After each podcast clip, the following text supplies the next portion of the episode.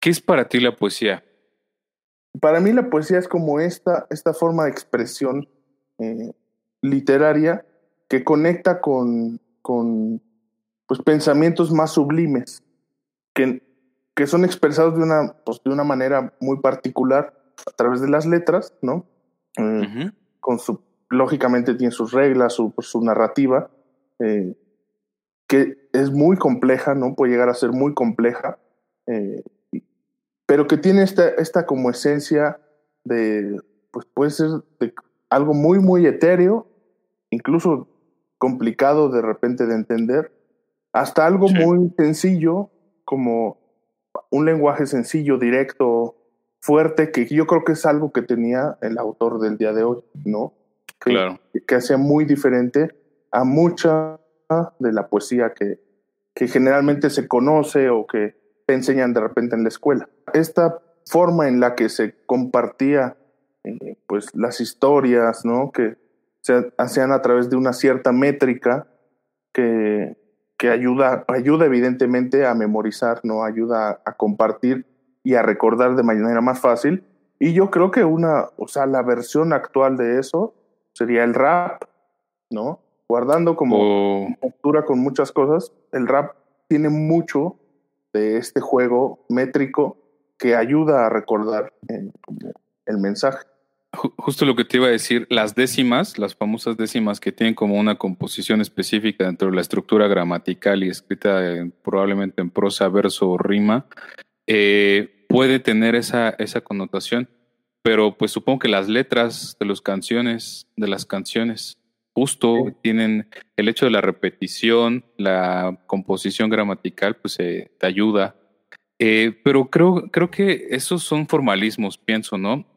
En algún momento escuché eh, una, una reflexión de un poeta famoso, si mi memoria no me falla, porque tal vez le falta poesía, que decía que la poesía no se debe explicar, que en el momento en el que se explica deja de ser poesía para convertirse en otra cosa. Y eso me hace pensar mucho en la asociación con las emociones. como, como en el momento en el que te dicen qué sientes, cuando tú quieres expresar un sentimiento, y muchas veces suele ser manifestado con un famoso no sé qué me pasa, no sé qué, hay algo allí, Ajá, y le empiezas a poner nombres, ¿no? Como un poco tristeza, nervios, ansiedad, miedo, bla, bla, bla, bla, bla, palabra, palabra, palabra. Y creo que finalmente, como decía Pablo Fernández Cristeliev, en el momento en el que la emoción es comunicada, ¿no? se le pone una palabra, deja de ser emoción y se convierte en lenguaje, al menos en un sentido estricto. Claro, creo que dentro de todo el lenguaje, allí sí tengo yo mi, mi, mi postura y a ver qué, qué opinan ustedes, queridos escuchas, y tú, querido Ángel. Siento que la poesía es el lenguaje más cercano a las emociones. Siento y a través de la palabra, ¿no? Podríamos hablar de otro tipo de lenguaje, ¿no? Lenguaje visual, por ejemplo, o lenguaje musical, que te hace sentir, no sabes qué, te hace sentir. Y también tiene una estructura, una composición musical. El arte también, la visual tiene una composición estética. La, la poesía también tiene una composición. Eh, pero bueno. ¿Comenzamos con un poema o qué? Pues dale, dale. Eh, platiquemos un poquito de, de, este autor y vamos con, con, un poema, ¿te parece? A ver, échanos. Mira, yo, antes de que entráramos a, a la transmisión, le platicaba a Alfonso que hace, ¿qué será? Unos ocho, nueve años, yo estaba escuchando el radio y había una entrevista con una periodista que se llama eh, Pilar Jiménez Trejo. Entonces estaban entrevistando a esta periodista que estaba hablando de Jaime Sabines, ¿no? ¿Por qué estaba hablando de Jaime Sabines? Porque eh, estaba por sacar un libro que se llama Apuntes para una biografía. Jaime Sabines nunca hizo una autobiografía y no había ningún documento oficial. Esta periodista, Pilar, tenía ya listo el documento a través de una serie de entrevistas que hizo y digamos que pues, desmarañó, es, literalmente es una biografía muy completa donde habla pues de, este poeta mexicano de origen o de, o de ascendencia libanesa, ¿no? Eh, tiene mucho de, mucha de su poesía y él mismo lo, lo habla. Ellos es una familia que migran, eh, migran del, del, Medio Oriente, ¿no? Llegan a Chiapas y ahí es donde crean como, como, como siendo, siendo este, esta zona de, del mundo, casualmente se dedican a los textiles. Casi, casi no pasaba, ¿no? Que se dedicaron a los textiles. De las. ah, bueno, no, sí, sí. Sí. Entonces, bueno, es, es uno de los grandes poetas mexicanos que, que ha dado el país realmente. yo conozco muy poca gente que no le guste, o más bien no conozco a quien no le guste algo de la poesía que hace Y yo creo que tiene mucho eh, justo por, por la forma en la que, en la que lo hacía, ¿no? Entonces, bueno, eh, creo que vale la pena saber que, que pues es, es un, uno de estos grandes íconos de, de la literatura mexicana, eh, muy chapaneco, pero también reconocido por él mismo, con mucho influencia de su padre y de esta cultura del Medio Oriente que, que pues, de donde venía, ¿no? Claro. Sí, que evidentemente uno no se puede desprender de estas, pues de, donde pertenece o perteneció, porque finalmente hay como esa espinita siempre, ¿no? ¿Qué nos pone aquí nuestra querida Isabelita? Pienso que tanto la poesía, así como la metáfora, trabajan también con el inconsciente. Sí, completamente de acuerdo. Y creo que por eso se conectan con las emociones, todo aquello inexplicable, pero que se siente. Sí, o sea, sin, sin ápice, como diría el semiólogo italiano Humberto Eco, de caer en la sobreinterpretación, estoy completamente de acuerdo que a nivel cognitivo o psicosocial hay referentes que no podemos explicar de manera inmediata y tal cual, pero que se sienten que están presentes, algo está allí. Y a veces lo veo como si fueran dos dimensiones. La dimensión de las emociones, con un paso muchísimo más acelerado, y la dimensión de la razón o, de, o de la racionalidad, que es un paso mucho más lento, como si la razón fuera más torpe al avanzar, mientras que las emociones son fluidas, avanzan, regresan, van y vienen y de pronto ya no sabes qué pasó. Fue como una sacudida, algo así. Excelente, excelente semblanza. Creo que es importante contextualizarlo. Yo creo que la mayoría lo conoce y si no, pues bueno, ya tiene allí un referente de nuestro poeta mexicano del cual hoy abrevaremos de su obra, ¿no? Sin pretensiones intelectuales ni eh, que sean como engorrosas o, o, que, traten de denotar superioridad. Simplemente leeremos y compartiremos qué nos comunica. Creo que también se vale decir, este, no me comunica nada, no lo entendí, no sé qué, a qué se refiere, porque creo que un poquito también es, este, pues, conectar con las sensaciones. Y si hay algo no te está generando sensación, pues más allá del autor, la obra o lo que sea, creo que es un referente también personal. Digo, hay, tantos poemas, tantos, tantos. ¿Tú tienes alguno favorito de Jaime Sabines? Porque son muy famosos, ¿no? Pues fíjate que me gusta mucho una, una serie de, poemas que le dedicó a su padre, eh, que me parece que se llama eh, Cartas al, Sabines, Cartas al mayor Sabines se llama. Entonces, eh, digamos que la, la relación que él tenía con su padre era, era pues de mucha admiración, era de mucho respeto, mucho también de la influencia literaria que él tiene, esa raíz de su padre.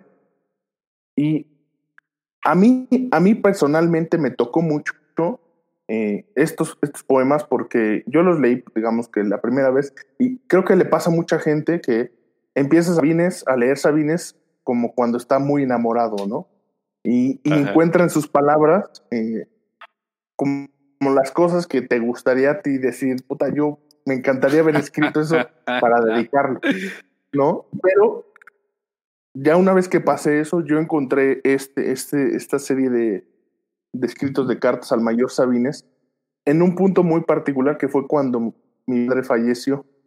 Entonces, lo que él escribió también dedicándoselo a su padre que había muerto, me, me tocó, pero profundamente de esas cosas que, que vas leyendo y escurriendo en lágrimas a ese nivel, ¿no? O sea, porque justo la forma en la que escribía, la forma en la que iba tejiendo las ideas, este, me hacían como todo el sentido y me iban tocando como, pues, las emociones que tenía yo en ese proceso de duelo, ¿no? Entonces, esa, esa, esa, esas piezas me gustan mucho, eh, me, parecen, me parecen realmente sublimes, cómo expresa pues, el, la emoción de un duelo, ¿no? Que es, dolorosísimo como lo va expresando. Y tal vez hasta que no estás en ese punto lo comprendes de ese mismo de esa misma manera no es muy complejo eh, pues leer algo que, que, está relacionado a la muerte de un familiar tan cercano y que te conectes si no lo has vivido y cuando lo haces estando en ese punto o sea te hace te, te, destroza pero también te o sea a mí a mí me pues me ayudó son de estas cosas que necesitas como para procesar el duelo no Sí, completamente. Creo que en este sentido. Ajá. Sí, sí, Que en este sentido la poesía se vuelve como ese punto de fuga expresivo y le podemos llamar anímico. Fíjate que, si me lo permites, estimado colega y amigo, tengo aquí un poemita. Yo no lo sé de cierto, pero supongo que una mujer y un hombre algún día se quieren. Se van quedando solos poco a poco. Algo en su corazón les dice que están solos. Solos sobre la tierra se penetran, se van matando el uno al otro. Todo se hace en silencio, como se hace la luz dentro del ojo.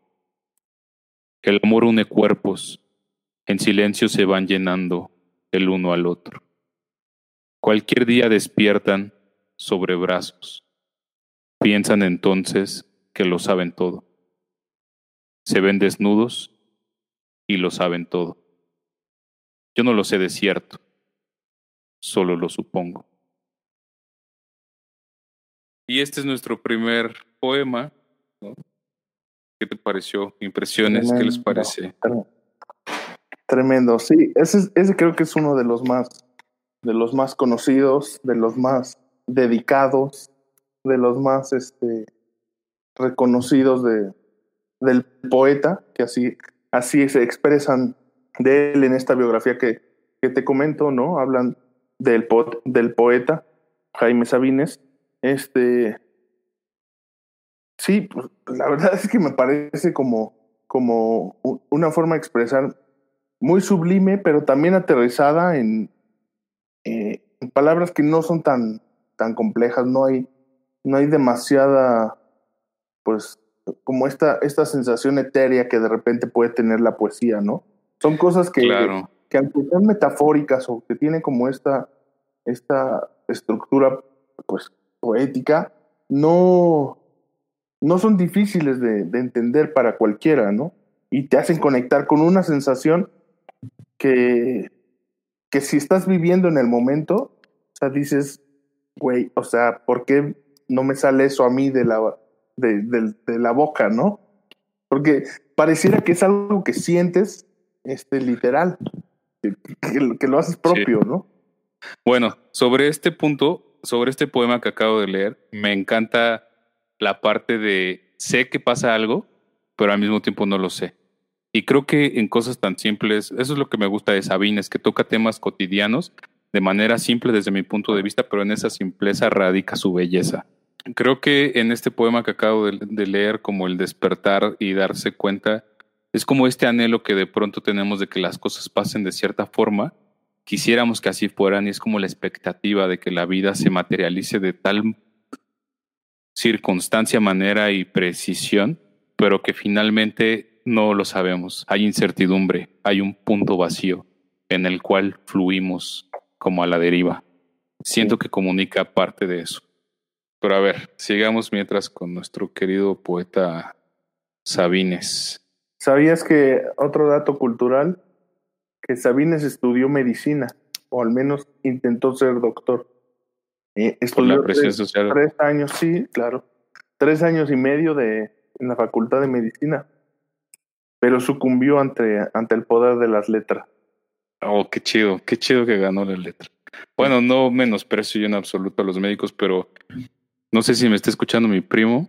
Si es así, le mando un saludo y espero verte pronto. Pero este sí, yo todo lo que me platica y lo más cercano que he estado al mundo de la medicina, sé que la intención es muy noble, sé que la premisa de salvar vidas es, se me parece de lo más eh, quizá gentil que pueda haber, ¿no? O una de las cosas a las que podrías aspirar como realización humana. Pero no sé, el camino se me hace tan maleado tengo ahí mis reservas ¿no? y tan, tan insano que es irónico porque están hablando de la promoción de la salud, ¿no? No sé, eso, eso no me late. Pero sí, bueno, por eso es que lo digo, no por otra cosa. Ya. Sí, y aquí la realidad es que, bueno, era presión social, por supuesto, y eh, pues, pero él era declamador desde pequeño, le ganaba concursos al respecto. O sea, las letras era como su pasión. Pasaba como las noches escribiendo y, y, estudiaba, pero hasta que ya pues dijo, no, ya no puedo con esto. Ajá.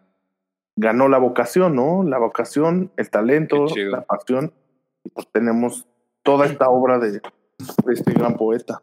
Imagínate cuántos poetas, creadores, artistas, narradores de historias fantasiosas, pues ahorita están detrás de un escritorio haciendo trámites burocráticos y procesos. Completamente, sí no sé, se me hace como, como horrible.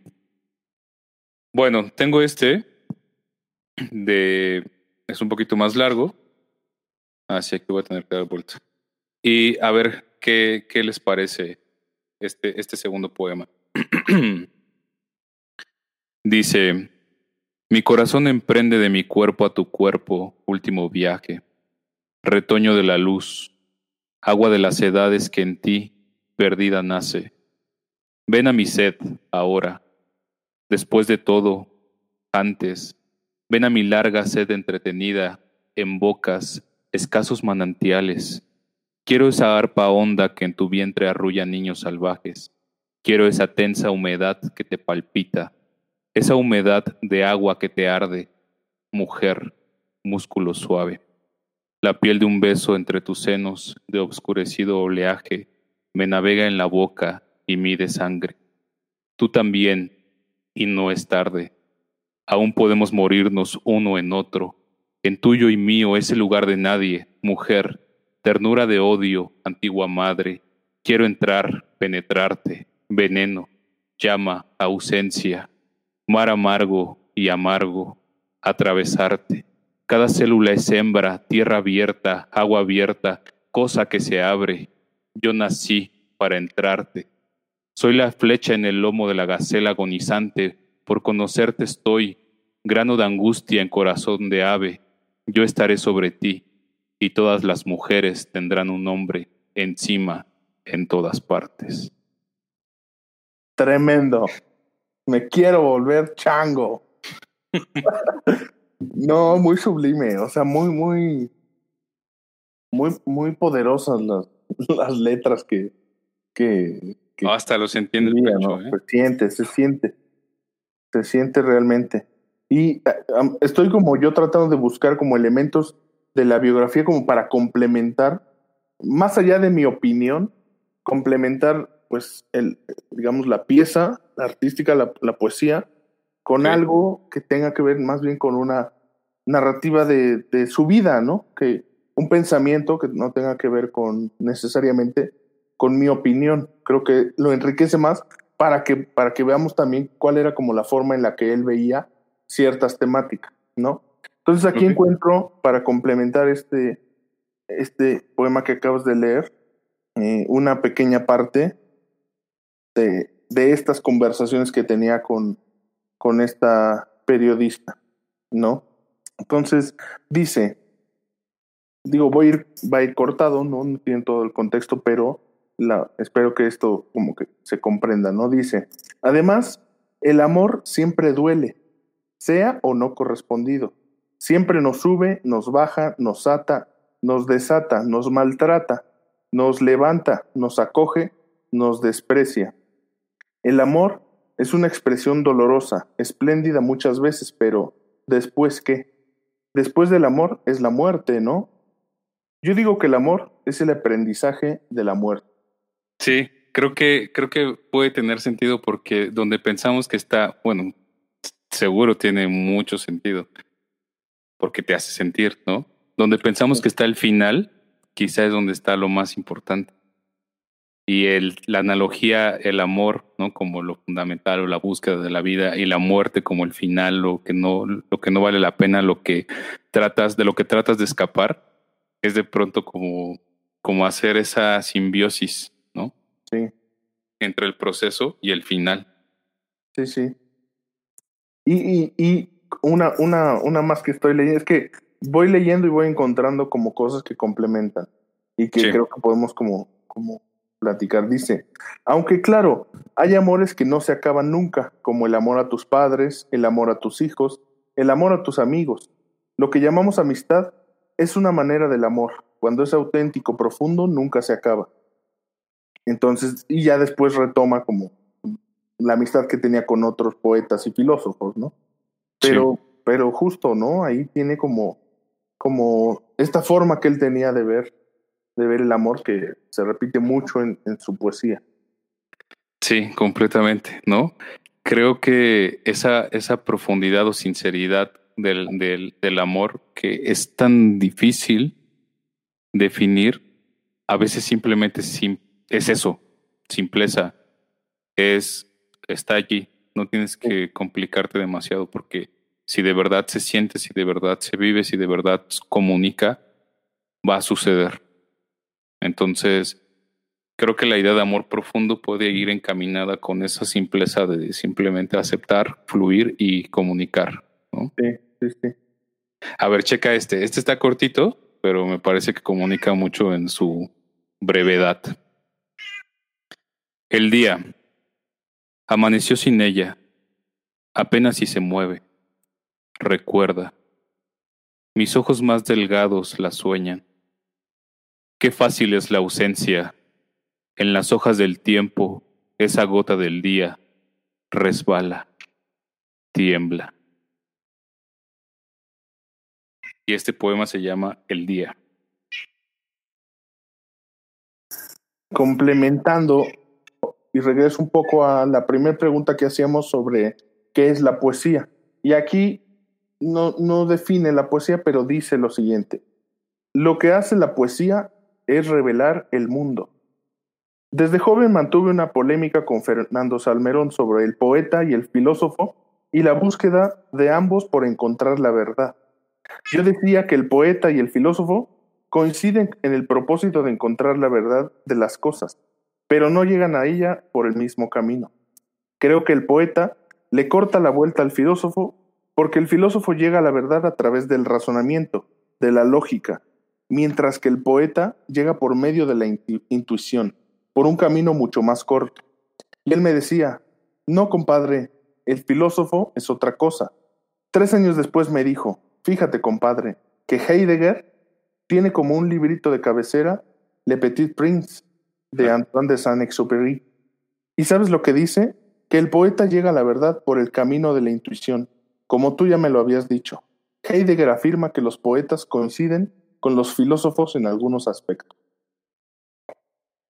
¿Qué te parece? Sí, sí, de acuerdo. Es como una simbiosis compleja donde de pronto vemos a la filosofía en su lógica y a veces la lógica que parece no lógica por la complejidad en sí misma del paradigma, que también me parece maravillosa la filosofía pero sí, sí estoy de acuerdo en que la poesía está adscrita al camino de la intuición. Y la intuición es algo que no, alguna vez me dijeron por allí que todos tenemos este poder intuitivo o acto, habilidad o cualidad humana, pónganle el adjetivo que ustedes quieran. Y estoy seguro que sí, solo que no, no la desarrollamos o no, no precisamos en indagar en ella. Porque es como sensibilizarse, es como el acto de sensibilizarse. Eso es el acto poético. Creo que a veces es tan, tan, tan fuerte. Por eso, por eso entiendo un poco, solo un poco, porque, porque seguro que el, el, el fenómeno es mucho más complejo. Toda esta oleada de poetas que terminan suicidándose. Yo me imagino que de sentir tanto, tanto en un mundo como en el que vivimos, pues, eh, ¿qué otro remedio deciden tomar? Ya. Qué duro, sí, y sí, pues sí. Me pareció este un poco, un poco humor negro, pero. no, pero es real, ¿no? Sí, sí, completamente. así como el humor en sí mismo es un reflejo de la realidad. Bueno, tengo otro. Cuarto. Viene. Del corazón del hombre. He mirado a estas horas muchas cosas sobre la tierra, y solo me ha dolido el corazón del hombre Sueña y no descansa. No tiene casa sobre el mundo, es solo. Se apoya en Dios o cae sobre la muerte, pero no descansa. El corazón del hombre sueña y anda solo en la tierra a lo largo de los días perpetuamente. Es una mala jugada. El corazón del hombre. El corazón del hombre, qué complejo eso, ¿eh? Realmente que... Creo que aquí se, vemos un poquito de estos datos que mencionabas, ¿no? Entre la parte de la vida, la muerte, la idea de la deidad, Dios, ¿no? Eh, y a qué se le atribuyen las esperanzas, qué le da sentido a nuestro existir, hacia dónde está encaminado y encausado y evidentemente cómo lo, lo ejecutamos en la praxis, ¿no? Entonces, eh, sí, en tan breve podemos creo que desglosar tanto y sobre todo sentir. Complemento de nuevo con otro comentario del, del mismo poeta, donde nos platica como de este recuento de poemas, ¿no? Dice, el primer recuento de poemas editado por la UNAM en 1962. Comencé a escribirlos en octubre de 1951, a veces con el viento frío, agudo de la Ciudad de México, el frío es bueno para acostarse, no salir del cuarto y hacer el amor. A mí me gustaba el calor de Chiapas para vivir. El calor lo vuelve a uno animal, es más sensual, pero te entierra a golpes. Para escribir prefiero el frío. En esos años estaba alegre y la vida me parecía estupenda. El poeta selecciona, acomoda y reúne. Los poemas son la acumulación que uno trata de ordenar un poco para darle algún sentido unitario. Luego publica y entonces los poemas dejan de ser de uno. Sí, sí, sí, sí, de acuerdo. Tanto, tanto que pienso, me imaginé como las, los días fríos y los días soleados, el cuerpo, la piel, la transmisión de sensaciones, pero creo que es eso. En el momento en el que uno, como, como lector, nosotros como lectores, nos podemos apropiar de la obra y hacerla nuestra, eh, termina siendo compartida, es, es para y es con y es de, porque también se vive, se siente y esas sensaciones no son falsas, son reales como el amor puro de las, del que estábamos haciendo alusión hace un rato, ¿no? Eh, creo que está allí, muy presente. Sí, completamente. Y pues es justo cuando trasciende el arte, ¿no? Cuando ya este, se, se conecta con, con quienes lo consumimos y lo, lo apropiamos literalmente. O sea, es esta sensación de decir justo lo que platicábamos. Está diciendo lo que yo quisiera, ¿no? Fíjate que, a ver, esa es una pregunta que me parece interesante hacerte. ¿Crees que es posible hacer cosas, no, no escribirlas, ¿no? No escribir un poema o, o un verso o una décima, hacer cosas, una acción, praxis, piénsalo así, poéticamente? Yo creo que sí. O sea, te, diría que sí, que, que, en cada cosa hay eh, esta, esta sensación de, o de hacerlo como, como con esa magia. Y regresamos un poco a lo de, pues estábamos hablando de fútbol, pero también puede ser poesía.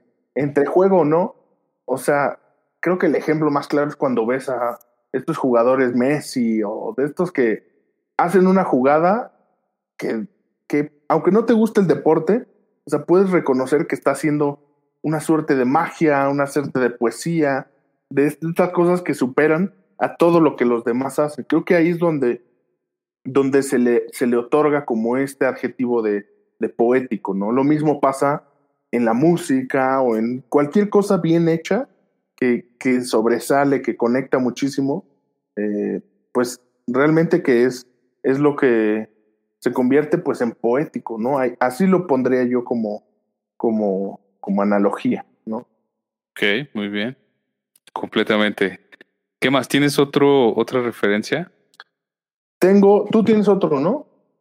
Sí, pero quisiera cerrar con eso. Bueno, entonces yo voy a, a leer una parte de una carta que aquí el libro cierra con una carta que, que escribe Chepita, la viuda de, de Jaime Sabines, ¿no? Que es, eh, no es necesariamente lo que él ya estaba muerto y es algo que ella complementa en esta biografía.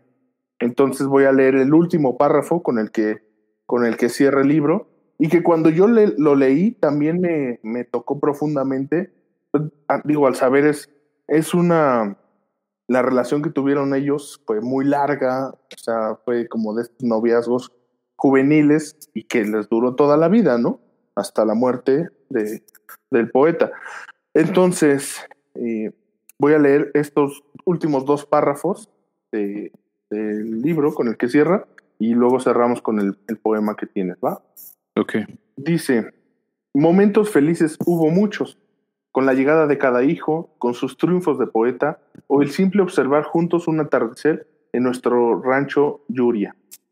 Él fue un poeta famoso, un hombre, digamos, público, y yo estuve siempre a su lado, y toda mi vida me he sentido muy orgullosa de él. Asistí a sus homenajes, siempre sentada entre el público. No me casé con el poeta, sino con el hombre. Eso ha hecho la gran diferencia. Cumplimos casi 46 años de casados Compartimos tristezas y alegrías, fuimos sorteando la vida hasta el final. Un día, cuando ya estaba muy enfermo, me dio las gracias. ¿Por qué? le pregunté. Por haber sido como eres, me dijo. Creo que en, en algún fragmento cuando habla acerca de eh, uno de los poemas que más me gusta o de los que me gusta mucho de Jaime Sabines es el de Espero curarme de ti y habla acerca como de esta de este decirte quiero sin decirte quiero, ¿no? En los actos más cotidianos que demanda como el, la vida misma, ¿no? Como, como decirte que te quiero cuando te pregunto cómo estás, cuando te pregunto qué hora es, cuando te digo tengo hambre o cuando te digo qué vamos a hacer. Entonces creo que eh, esa alusión a la simpleza y al contacto de más allá de la etiqueta de quién es, cómo es, cómo se reconoce, el humano en sí mismo, la persona en sí misma. Y creo que eso nos contacta con un sentido muy humanizante eh, que regularmente solemos perder, ¿no? En esta época de competencia, de querer sobresalir, de querer destacar de algún u otro modo, ¿no? Socialmente o, económicamente o como sea. Entonces, me gustó, me gustó esa asociación. mira, ahí lo que, pues lo que sentía la mujer que lo acompañó y que seguramente inspiró en gran parte de, bueno, las, las cartas a Chepita, ¿no? Que es esto que nos contaba, creo que Avi decía que era como de sus, de sus poemas favoritos. Entonces, pues realmente que fue como parte fundamental.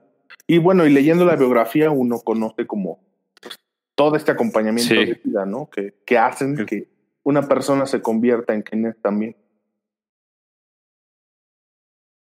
Fíjate, mira, estoy encontrando aquí uno. Estoy encontrando aquí uno con el que quiero que cerremos. A ver. Y voy a leer solo el primer verso porque también es muy largo. Quería cerrar, les iba a decir, la, eh, les, diré la verdad con cuál quería cerrar, pero se me hace que está muy largo y cortarlo eh, sería como muy trágico. Eh, seguro ya lo conocen. Tengo aquí mi anotación. Ah, no, este es el de lloverás. Bueno, quería cerrar con el de Tlatelolco. No sé si lo has escuchado. No lo recuerdo. Tlatelolco 68. Pero este temo que es muy largo. Entonces, y evidentemente habla de cosas fuertes. Pero bueno, cerremos entonces con. Bueno, sí, ya lo voy a leer. Es nuestro programa y podemos leer lo que queramos. Pero bueno, ahí les va este. A ver qué les parece. Si ya lo conocían, pues seguro les va a traer recuerdos. No diré si son buenos o son malos, sino simplemente recuerdos. Y si no, pues aquí está una invitación a este gran poema de, de Sabines, que fue uno de los primeros que conocí de él en mis años de oratoria. Y dice así, Tlatelolco 68. Nadie sabe el número exacto de los muertos, ni siquiera los asesinos, ni siquiera el criminal. Ciertamente, ya llegó a la historia este hombre pequeño por todas partes, incapaz de todo, menos del rencor. Tlatelolco será mencionado en los años que vienen, como hoy hablamos de Río Blanco y Cananea, por eso fue peor. Aquí han matado al pueblo. No eran obreros parapeteados en la huelga, eran mujeres y niños, estudiantes, jovencitos de 15 años, una muchacha que iba al cine, una criatura en el vientre de su madre todos barridos certeramente acribillados por la metralla del orden y la justicia social. A los tres días, el ejército era la víctima de los desalmados y el pueblo se aprestaba jubiloso a celebrar las Olimpiadas, que darían gloria a México. El crimen está allí, cubierto de hojas de periódicos, con televisores, con radios, con banderas olímpicas. El aire denso, inmóvil, el terror, la ignominia, alrededor las voces, el tránsito, la vida, y el crimen está allí. Habría que lavar no solo el piso, la memoria. Habría que quitarles los ojos a los que vimos, asesinar también a los deudos, a que nadie llore, que no haya más testigos. Pero la sangre echa raíces y crece como un árbol en el tiempo, la sangre en el cemento, en las paredes, en una enredadera, nos salpica, nos moja de vergüenza, de vergüenza, de vergüenza. Las bocas de los muertos nos escupen una perpetua sangre quieta. Confiaremos en la mala memoria de la gente, ordenaremos los restos, perdonaremos a los sobrevivientes, daremos libertad a los encarcelados, seremos generosos, magnánimos y prudentes.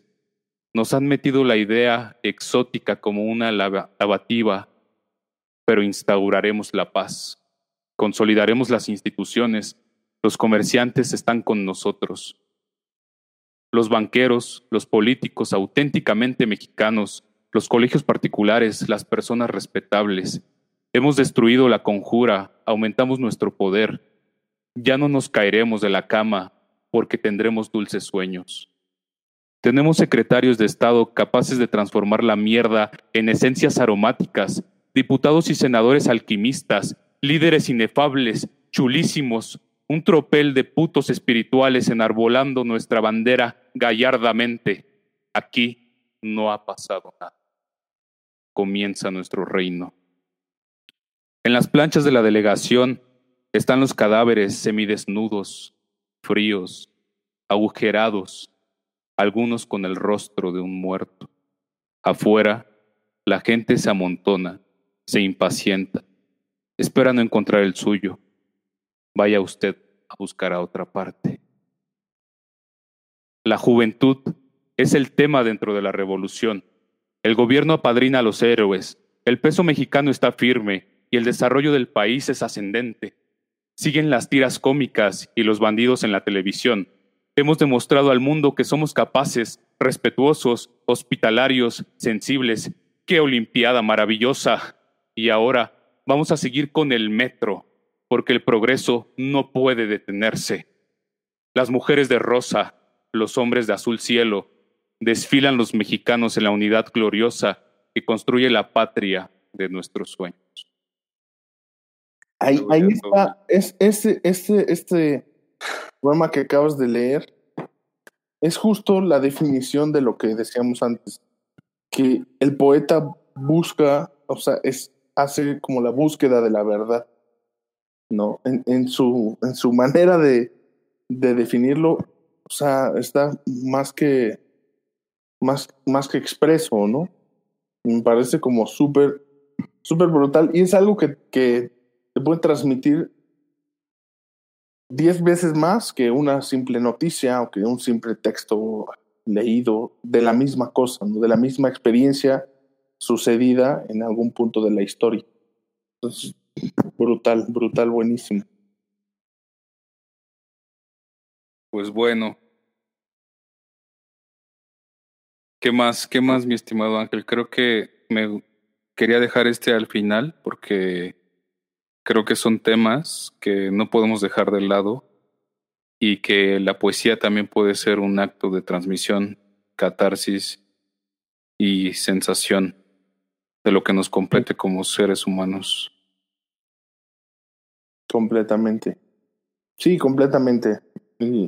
Lo has hecho bastante, bastante enérgico. Me gustó mucho cómo lo, cómo lo, lo leíste, cómo lo interpretaste. Bueno, sí, perdonen que no haya sido una declamación adecuada, pero lo sentí. Creo que eso es algo que tal vez comunico, ¿no? Sí. Aquí no se ve qué. Sin palabras, ¿no? Sin palabras, sí. Sin mensaje. Debe ser algún GIF o algo así, ¿no? Puede ser. Pues, bueno.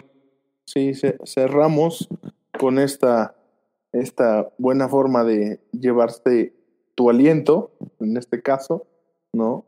Eh, y también de quienes, de quienes escuchamos. Creo que hay muchísimo, como bien dice Carla, o sea, hablar de poesía puede ser algo que, que, que nos lleve mucho más tiempo, ¿no? Ahorita, esta hora se fue volando, fluyendo y, uno encuentra demasiadas cosas en ello, ¿no? Sí, completamente. Eh, pues bueno, ha sido, ha sido un placer compartir poesía. Compartir poesía creo que implica compartir emociones, sensaciones y contactar más profundamente con ellas. Así que esa fue la pretensión de esta noche, queridos escuchas. Y Deseamos que haya sido placentero